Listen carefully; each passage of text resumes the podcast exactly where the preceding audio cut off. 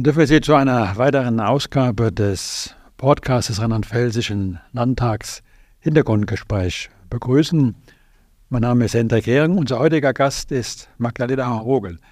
Sie ist ähm, gelernte Kinderpflegerin und mittlerweile leitet sie den Bereich Diversity und Inklusion bei Microsoft. Ist Managerin des großen Konzerns Microsoft Deutschland ja, Vogel, die Frage, die Sie ganz häufig bestimmt gestellt bekommen haben, ja, wie wird man von Kinderpflegerin zu einer Top-Managerin in Deutschland?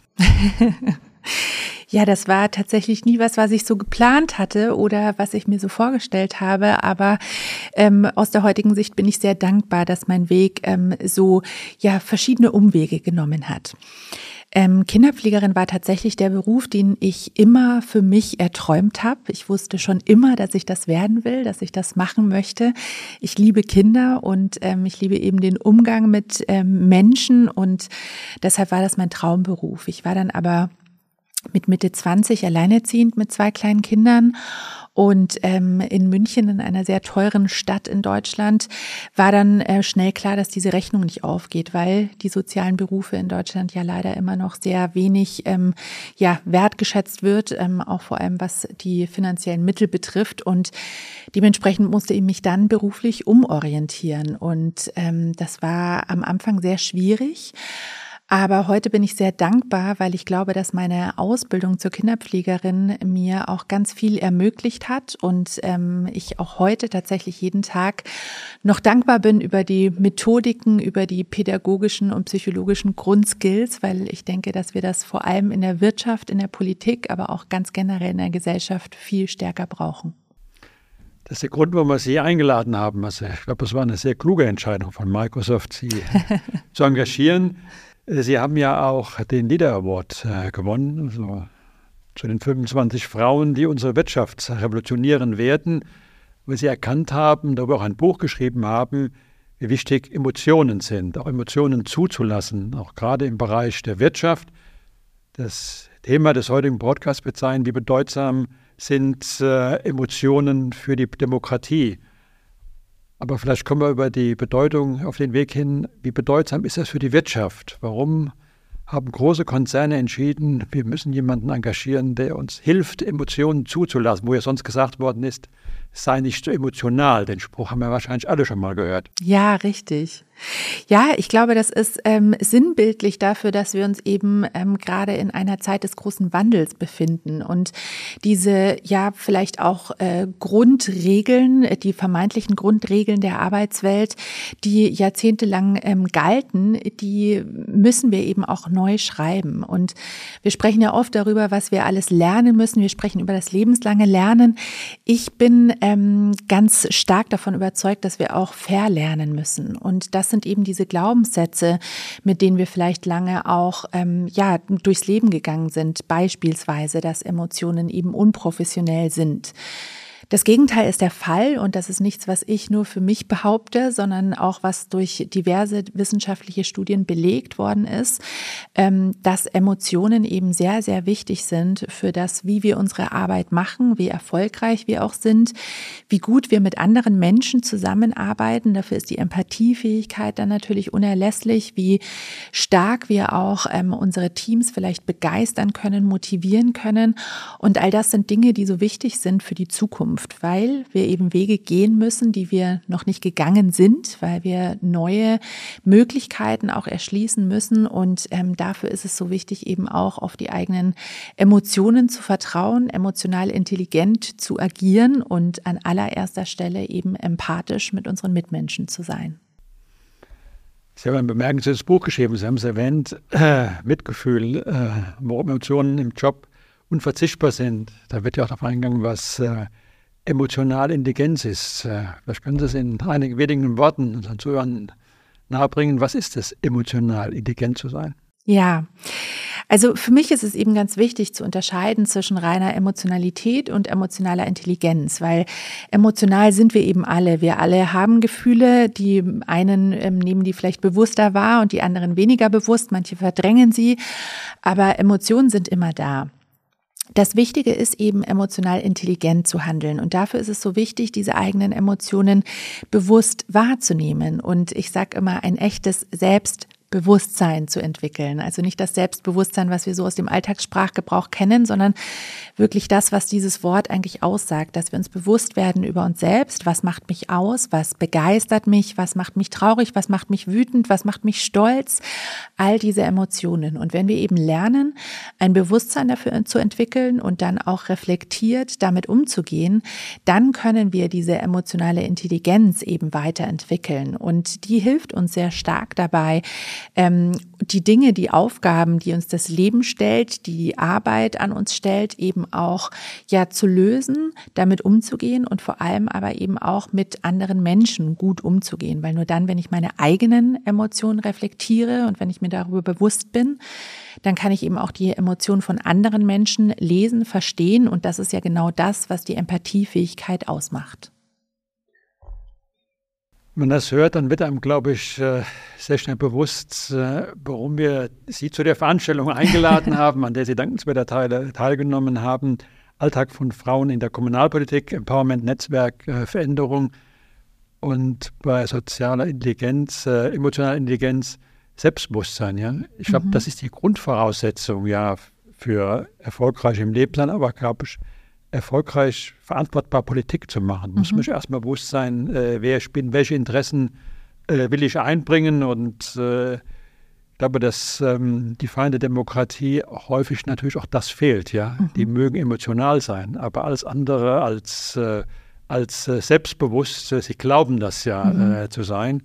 Und deswegen glaube ich, ist das ganz wichtig für uns, ähm, ja, das auch zu nutzen, Menschen zu motivieren, politisch zu werden, ja, sich, mhm. sich zu engagieren. Dazu brauchen wir äh, selbstbewusste Menschen, ja, und äh, deswegen sind wir froh, dass Sie dann. Was hat Sie motiviert bei Ihrem vollen Terminkalender und vielen Einladungen zu sagen? Ich nehme die Einladung des, des Rheinland-Pfälzischen Landtages mit seinen Kooperationspartnern, die wir haben, Körperstiftung und auch die Stadt Koblenz, an dieser Veranstaltung teilzunehmen.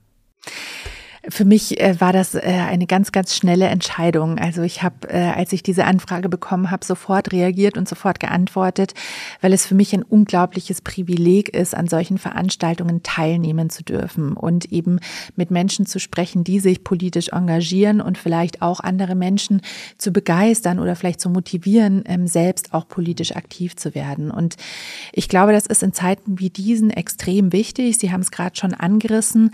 Ähm, Emotionen spielen spielen natürlich eine große Rolle und zwar leider in beide Richtungen aktuell.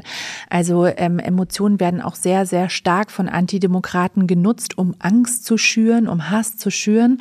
Und ähm, das ist natürlich ein, ein Tool, ein Werkzeug, was ähm, ja eingesetzt wird. Aber das Wichtige ist eben, dass wir selbst auch entscheiden können, wie wir Tools, wie wir Werkzeuge nutzen, ob wir sie eben ähm, zum Negativen oder zum Positiven nutzen. Und ich glaube, deshalb ist es so wichtig, wichtig, dass wir ähm, gerade auch, wenn es um Politik geht, um politisches Engagement, dass wir sehr, sehr reflektiert mit Emotionen umgehen dass wir auch verstehen, wie funktionieren Emotionen von Menschen, warum lassen sich manche Menschen so schnell mit, mitreißen von dieser Angst, von dieser Wut, von diesem Hass, ähm, aber auch eben auf der anderen Seite, wie können wir es schaffen, Menschen zu begeistern? Und wie können wir unsere Empathiefähigkeit auch nutzen, Menschen, die vielleicht ängstlich sind, die ähm, zu Recht von, äh, vor manchen Veränderungen Angst haben oder die vielleicht äh, Bedrohungen sehen, wie können wir unsere Empathiefähigkeit nutzen, diesen Menschen zu zeigen, zeigen, gerade deshalb brauchen wir die Demokratie, gerade deshalb brauchen wir politisches Engagement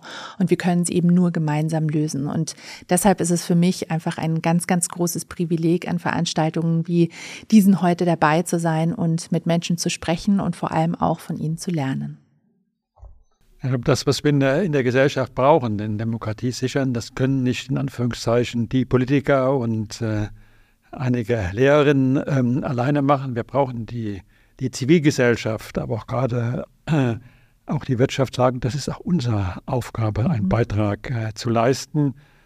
Und äh, wir haben auch bewusst ja auch den Schwerpunkt Kommunalpolitik gelegt, weil das ist die Ebene, wo die Menschen den meisten Kontakt äh, zur Politik haben, die Entscheidung unmittelbar nachvollziehen müssen und erleben. Da spielen natürlich auch viele Emotionen eine Rolle, weil es geht um ihr ganz persönliches Umfeld. und damit zu lernen, mit Emotionen auch positiv umzugehen. Äh, ich glaube, das ist eine Fähigkeit, die müssen wir alle mehr lernen. Die müssen, glaube ich, insbesondere Politikerinnen äh, verstärkt lernen. Äh, und sie haben ähm, häufig das Bild gebraucht, äh, wir haben zwei Ohren, aber mhm. nur einen Mund. Das heißt, äh, wir sollten häufiger zuhören. Das mhm. ist, glaube ich, auch eine Aufforderung an, äh, an Politik. Und äh, was man, glaube ich, wenn man Emotionen im positiven Sinne nutzt, dann erhöht das das, was wir brauchen, Empathie und Respekt. Ich glaube, das ist das, was in der Gesellschaft der größte Mangel ist, dass wir uns gegenseitig nicht ausreichend respektieren. Man kann ja mit Sicherheit auch von großen Konzernen äh, lernen. Wie vermitteln Sie das im Unternehmen? Sie sind ja zuständig für Diversity, Inklusion. Ich nehme an, da gehört es auch zu dieser Aufgabe dazu. Dafür zu sorgen, dass man respektvoller auch im eigenen mhm. Unternehmen, wie, wie machen Sie das äh, in einem großen Konzern mit den vielen Kolleginnen? Ja, also wie Sie schon sagen, Respekt ist da eine ganz, ganz wichtige Grundlage dafür und dass wir auch ähm, eine Meinungsverschiedenheit respektieren. Und ähm, natürlich für Teams ist es sehr, sehr wichtig, auch gemeinsam zu schauen, was sind beispielsweise, beispielsweise Werte, die uns ausmachen als Team. Was ist uns wichtig? Was sind aber vielleicht auch persönliche Werte und wie unterscheiden wir uns da? Respekt an sich ist ja zum Beispiel ein Wert und für manche Menschen ist das äh, der, der wichtigste Wert. Ähm, ich habe für mich ähm, immer wieder auch mal darauf geschaut und da gibt es auch tolle Möglichkeiten, die eigenen Werte mal zu definieren und auch mal zu schauen, was sind für mich meine Top drei Werte, was ist für mich am wichtigsten. Und ähm, für mich taucht da Respekt nie in meinen Top drei auf, was aber nicht heißt, dass mir Respekt nicht wichtig ist, was aber zeigt, dass für mich einfach andere Dinge eine höhere Priorität haben. Und genau deshalb ist es so wichtig, dass eben in Teams sich auch darüber ausgetauscht wird. Was ist dir wichtig? Was ist mir wichtig? Wie sieht für dich Wertschätzung aus? Welche Werte ähm, prägen dich? Und ähm, das ist, glaube ich, so unerlässlich, ganz egal, ob wir jetzt von Wirtschaft, von Politik oder eben auch vom Privatleben sprechen, dass wir, wie Sie schon gesagt haben, dass wir uns zuhören, dass wir eben auch versuchen, wirklich empathisch zuzuhören und nicht nur zuzuhören, um schon zu antworten. Das passiert uns ja auch oft, dass wir während das Gegenüber spricht schon überlegen, was kann ich jetzt kluges antworten, sondern dass man wirklich mal zuhört, ganz empathisch und einfach mal das aufnimmt, was der andere Mensch sagt. Und ich glaube, das ist so wichtig, das in allen Bereichen der Gesellschaft, auch vor allem in der Wirtschaft eben zu lernen, weil wir nur so auch Innovationen möglich machen können. Und Innovation ist was, was für uns als Unternehmen, aber ganz generell für die Wirtschaft natürlich extrem wichtig ist. Und dafür müssen wir die verschiedenen Perspektiven Perspektiven hören und uns eben zuhören. Dann haben Sie ja ähm, als, ähm, als Frau eine bemerkenswerte Karriere gemacht. Wir haben eingangs äh, gesprochen. Wie wichtig sind dann Netzwerke, sich auch mit anderen, ja, insbesondere auch mit, äh, mit Frauen auszutauschen, sich gegenseitig zu bestärken? Ist das wichtig gewesen für sich? Ja, unbedingt. Also ich glaube, Netzwerke sind sowas ähm, Starkes und haben ein unglaubliches Potenzial. Aber mir ist dabei immer ganz wichtig, auch zu betonen, dass es beim Netzwerken eben nicht darum geht, Kontakte zu sammeln, sondern dass es darum geht, wirklich Verbindungen zu knüpfen. Und ich versuche immer ein Bild zu nutzen, ähm, das kennen vielleicht einige Zuhörende auch. Ähm, auf Spielplätzen gibt es ja oft diese Netze, an denen man nach oben kraxeln kann, klettern kann. Und ich glaube, ein gutes Netzwerk ermöglicht genau das, dass man eben nach oben klettern kann. Aber ein gutes Netzwerk fängt einen auch auf, wenn man vielleicht mal fällt oder wenn man vielleicht mal einen Schritt in eine falsche Richtung macht. Und auch das ist ganz relevant. Dafür brauchen wir eben diese starken Verbindungen. Wenn wir ein Netzwerk haben, in dem wir nur Kontakte gesammelt haben, dann fängt uns das nicht auf. Wir brauchen diese starken Verbindungen, diese Verknüpfungen, diese Knoten, damit das Netzwerk uns auch wirklich helfen kann, nach oben zu klettern. Und das war für mich in vielen Situationen sehr, sehr relevant. Ich bin natürlich nicht über die klassischen Bewerbungswege, das kann man sich wahrscheinlich vorstellen, auf den Positionen gelandet, wo ich gelandet bin, sondern immer, weil es Menschen gab, die mir Türen geöffnet haben, die mir Hände gereicht haben, und das hat mir eben ermöglicht, andere Menschen kennenzulernen oder eben auch ähm, für mich vielleicht an Positionen zu kommen, die sonst unerreichbar gewesen wären. Und genau das sehe ich auch als große Verpflichtung. Ich glaube, jede Tür, die uns geöffnet würde, wurde, ist eine Verpflichtung dafür, dass wir anderen eine Tür, Tür öffnen oder diese Tür zumindest aufhalten für weitere Menschen. Und jede Hand, die uns gereicht wurde, ist die Verpflichtung dafür, dass wir auch anderen Menschen eine Hand reichen und eben dieses Netzwerk auch weitertragen und diese Verbindungen weiter stärken. Man lernt ja nie aus. Ein schönes Bild mit dem Tornetzwerk werde ich äh, mir merken. Wahrscheinlich werde ich es ab und zu mal, äh, mal nutzen. Jetzt haben wir heute, oder der Schwerpunkt der Veranstaltung war ja äh, Frauen in der, in der Kommunalpolitik, an der Sie dankenswerterweise teilgenommen haben. Äh, der Börse ist ja aber viel mehr, ja. Mhm. Ähm, und Sie haben auch verschiedenen Kontexten erwähnt, soziale Herkunft. Äh, mhm. Äh, ist auch wichtig, dass das äh, Unternehmen auch äh, sich widerspiegelt. Jetzt äh, haben Sie äh, formal gesehen ja nicht die Ausbildung, die viele Kolleginnen und Kollegen auf ihrer Stufe haben. Hat es gebraucht, bis ich da auch zu bekannt habe, ich habe diese formale Bildung nicht, aber trotzdem, ich kann das, was hier mir abverlangt wird. Das erfordert ja einen gewissen Schritt. Ich mhm. glaube, das ist so wichtig, vielen Mut zu machen. Denn entscheidend ist ja, was einer nachher für das Unternehmen, für die Politik, äh, für den Verein leisten kann, nicht nur eine mhm. formale Bildung. Absolut, ja. Ja, und tatsächlich war das für mich ein, ein ähm, schwieriger Weg und ich habe lange versucht, das zu verstecken und habe mich dafür geschämt, dass ich kein Abitur habe, dass ich kein Hochschulstudium habe, weil ich eben immer dachte, wenn das mal jemand erfährt, dann nimmt mich niemand mehr ernst.